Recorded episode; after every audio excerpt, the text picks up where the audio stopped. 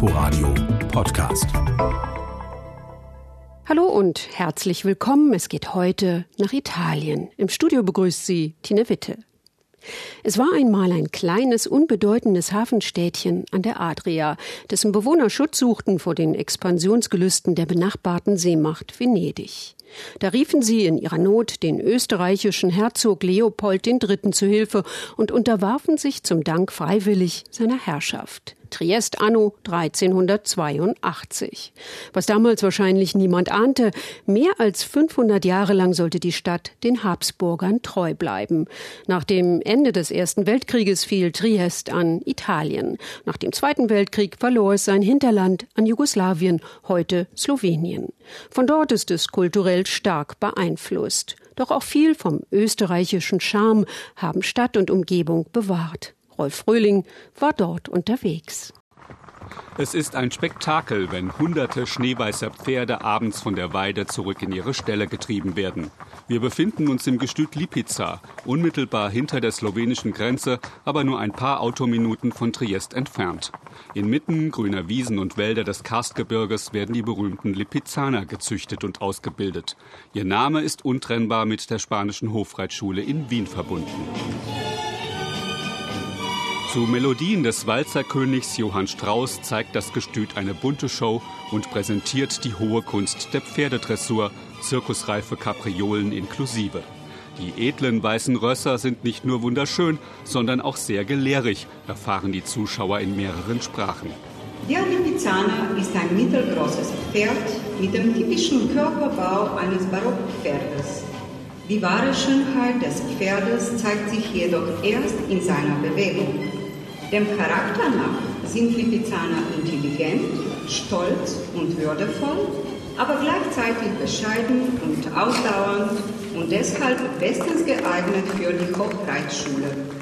Bis die Tiere reif sind für die Show, ist es aber ein langer Weg, erzählt Stenka Junic bei einer Führung durch das weitläufige Gelände und die Stallungen. Es ist immer bei dieser klassischen Ausbildung Zeit und Geduld an erster Stelle. Vielleicht ist es nur eine Viertelstunde, an der Longe und eventuell auch gute halbe Stunde. Äh, das ganze Geheimnis ist, man muss das Tier ja beobachten, man muss sehen, wie lange bleibt es aufmerksam. Wenn diese Aufmerksamkeit nachlässt, soll man aufhören. Das Gestüt hat genügend Erfahrung. Schon 1580 wurde es vom österreichischen Erzherzog Karl gegründet. Man brauchte damals viele Pferde, vor allem für den militärischen Einsatz und für den Transport. Das Gebiet hier bietet ideale Zuchtbedingungen, ähnliche Zuchtbedingungen wie Spanien. Weil 16. Jahrhundert ist eine Zeit, wo man sich die Pferde hauptsächlich aus der iberischen Halbinsel holt. Von dort kommen auch die ersten Pferde nach Lipica. Weitere kommen aus Italien, Pferde aus der Umgebung, die Karstpferde Pferde werden benutzt. Also man kreuzt. Mit der Zeit dann, nicht von Beginn an, wird daraus wirklich das kaiserliche Pferd.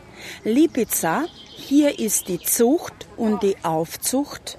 Von hier gehen sie auch nach Wien. Mit der Auflösung der K&K-Monarchie wurde die Verbindung gekappt. Seither kommen die Lipizzaner der Wiener Hofreitschule aus der Steiermark. Um Inzucht zu vermeiden, gibt es aber immer noch einen regen Austausch an Zuchthengsten mit dem Gestüt Lipizza. Malerisch auf einer Klippe am Meer liegt unübersehbar das Castello di Miramare. Hier im Triestiner Vorort Grignano residierte eine der tragischsten Figuren des Hauses Habsburg. Erzherzog Maximilian mit seiner Gemahlin Charlotte. Der jüngere Bruder von Kaiser Franz Josef befehligte die österreichische Kriegsflotte im Hafen von Triest und ließ das Märchenschloss ab 1856 nach eigenen Plänen erbauen. Noch heute ist es originalgetreu eingerichtet und kann per Audioguide besichtigt werden. Beeindruckend sind unter anderem die unzähligen Gemälde. Eines davon zeigt den Besuch von Kaiserin Sissi. Die Szene spielt im kleinen Hafen, wo Sissi elegant dunkel gekleidet von Charlotte und anderen Mitgliedern der Familie Habsburg warmherzig empfangen wird. Und Maximilian? Sie haben ihn sicher schon gefunden nach den vielen Porträts, die Sie im Schloss gesehen haben. Er steht auf der Schaluppe im Vordergrund, neben ihm sein Bruder Franz Josef. Gleich daneben hängt ein Gemälde, das ein noch wichtigeres Ereignis für Miramara und seinen Schlossherrn widerspiegelt: den Besuch einer Delegation von Monarchisten aus dem fernen Mexiko. Es ist der 3. Oktober 1863. Vor Maximilian stehend hält der Leiter der Delegation, Gutierrez de Estrada, das Dokument der Ernennung zum Kaiser von Mexiko in der Hand. Die Ernennung von Maximilian zum Kaiser war von Napoleon III. unterstützt worden. Der dachte, so die großen politischen und sozialen Probleme Mexikos lösen zu können und auch der Kirche zu Hilfe zu eilen, die ihren Besitz durch die Republikaner von Juarez requiriert sah. Sicherlich sah Maximilian bei dieser Gelegenheit eine Möglichkeit, die Größe der Familie Habsburg wie zur Zeit Karls V. wiederherzustellen. Das mexikanische Abenteuer, wie es oft genannt wird, endete allerdings in einer Katastrophe. Kaum drei Jahre im Amt wurde Kaiser Maximilian von republikanischen Truppen gefangen genommen und erschossen. Die ganze Tragik spürt der Besucher von Miramare im zehn Meter hohen und prächtig ausgestatteten Thronsaal, der als solcher ungenutzt blieb. Gehen Sie nun zum Thron, einfach und doch fein verarbeitet mit den vier vergoldeten Greifen, die den Sitz halten. Hierhin ist Maximilian nie gekommen, der also leider nie den fertiggestellten Saal gesehen hat. Ein Zeugnis der ideellen Gegenwärtigkeit finden wir in dem Gemälde von Santiago Rebuy von 1865, das Maximilian als Kaiser von Mexiko darstellt. Und auch im Triestiner Stadtbild ist er ideell gegenwärtig. Eine Statue des ehemaligen Flottenkommandanten ziert die Piazza Venezia und blickt voller Stolz aufs Meer hinaus. Erzherzog Maximilian ist nicht der einzige Österreicher, dem in Triest ein Denkmal gesetzt wurde. Da wäre noch Kaiser Leopold I., der 1660 als erster habsburgischer Herrscher die damals noch kleine Hafenstadt besuchte. Dann Karl VI., der 1719 Triest zum Freihafen erklärte und damit die wirtschaftliche Blütezeit einläutete. Und zumindest eine Gedenktafel erinnert an dessen Tochter, Kaiserin Maria Theresia, der ein ganzes Stadtviertel seinen Namen verdankt, der Borgo Teresiano. Sie wollte Platz für neue Einwohner finden. Und um neue Einwohner nach Triest anzulocken, gab sie mehrere Freiheiten. Zum Beispiel sie gab Religionsfreiheit, Sprachfreiheit und auch alle Gemeinden, die aus der ganzen Europa, aus dem ganzen Mittelmeer nach Triest kamen, um hier in einem Freihafen zu arbeiten, zu wohnen, hatten die Möglichkeit, äh, ihre eigene Kirche zu haben. Stadtführerin Tiziana Zamay deutet auf die imposante serbisch-orthodoxe Kirche. Auch eine griechisch-orthodoxe Kirche gibt es hier und eine der größten jüdischen Synagogen Europas.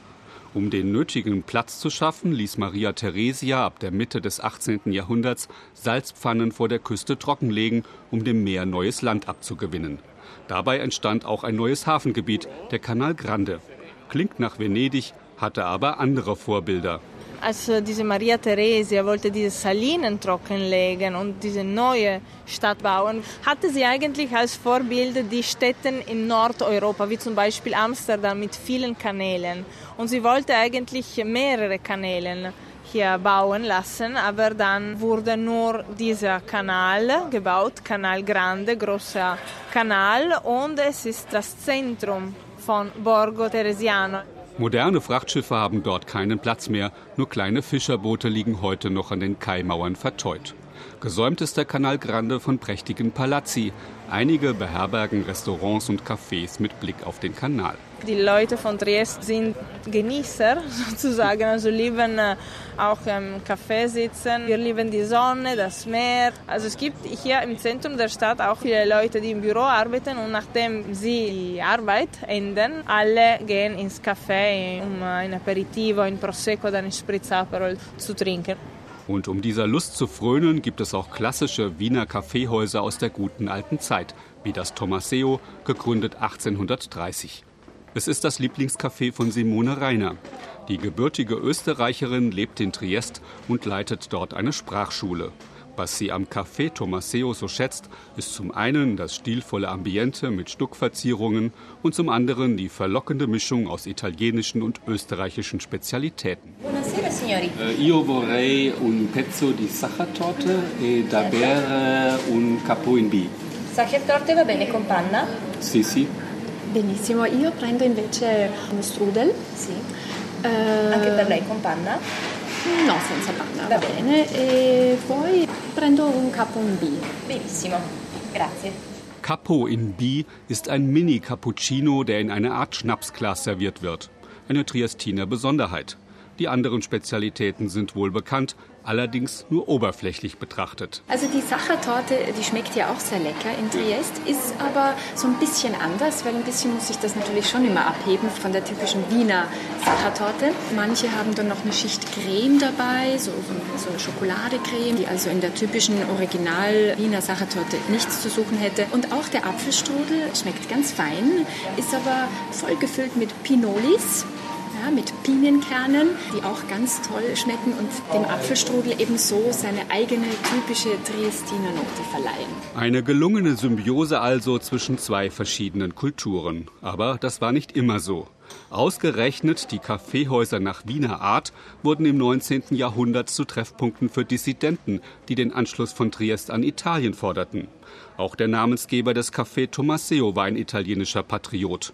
Heute dagegen trauern viele Triestiner ihrer österreichischen Vergangenheit fast schon ein bisschen nach. Mit dieser K&K-Zeit verbindet ein Triestiner natürlich die Größe der Stadt. Und Triest hatte nun mal zur K&K-Zeit Reichtum, die wichtigsten Leute der Welt, die kamen hierher, Intellektuelle waren hier. Das war einfach die Glanzzeit dieser Stadt. Und daran erinnert sich natürlich ein jeder gerne. Und äh, diese Glanzzeit hätten die Leute heute auch noch gerne, weil wer möchte nicht in einer glanzvollen Stadt leben? Richtig, und auch die alten Kaffeehäuser tragen zur Nostalgie bei, denn sie lassen viel vom alten Glanz erahnen. Was macht der Triestiner in seiner Freizeit, wenn er nicht im Café sitzt? Er fährt hinauf ins Karstgebirge und schaut in einer Osmiza vorbei, einer Buschenschenke, wie man in Österreich sagt. Und auch diese Osmize gehen auf die Habsburger zurück, erklärt Lucia Milic vom Verband für Agrotourismus. Sie gehört wie die meisten Karstbewohner der slowenischsprachigen Minderheit an, spricht aber auch etwas Deutsch. Osmica ist ein traditionell slowenisches Haus und das ist eine Tradition von äh, Maria Theresa, weil sie haben eine Revolution gemacht mit kleines Bauernhof in Trieste Land und praktisch jede Familie können ohne Steuer für acht Tage pro Jahr ihren Produkt senden. Verkaufen meint sie. Und heute sind es sogar 30 Tage. Da servieren die Bauern dann hausgemachten Schinken, hausgemachte Salami, Käse und Brot. Dazu wird Wein ausgeschenkt aus eigenem Anbau. Zu den beliebtesten Rebsorten im Karst gehört der Witowska. Witowska ist ein Weißwein und unser Wein sind alles trocken, weil äh, wir haben nur Stein und unser Weingarten sind praktisch über den Stein. Und so diese bleibt in unser Wein und diese machen unser Wein sehr mineral, sehr trocken. Witowska ist ein sehr eleganter Wein. Das hat so viele Aromas, zum Beispiel mit Weißschokolade, Vanillen und äh, Holunder in unserer Vituska. Sie können finden auch äh, zum Beispiel alles Sorte zum Weißblumen, auch Jasmin. Und wer lieber Rotwein mag, probiert am besten einen Terrano, slowenisch Terran.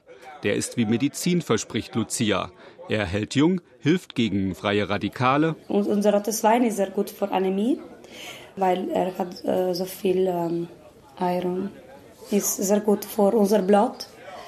Und unser Terran hat zum Beispiel Maria Theresa und Franz Josef getrunken, weil dieser Kaiser hat so viele Probleme mit Anämie gehabt. Aber auch wer keine Krone trägt und nicht unter Eisenmangel leidet, darf sich gerne mal ein Schlückchen Terrano genehmigen. Na dann, bleibt nur noch Prost zu sagen. Salute. Zdravje. Das sind nur ein paar Beispiele für den Wiener Charme in Triest und Umgebung. Es gäbe noch einige mehr, vor allem in der Architektur und auf den Speisekarten. Trotzdem ist Triest kein Wien für Arme, denn zumindest in einem Punkt ist die italienische Hafenstadt der österreichischen Hauptstadt sogar überlegen. Die Wiener mögen zwar ihre blaue Donau haben, aber die Triestiner haben die blaue Adria.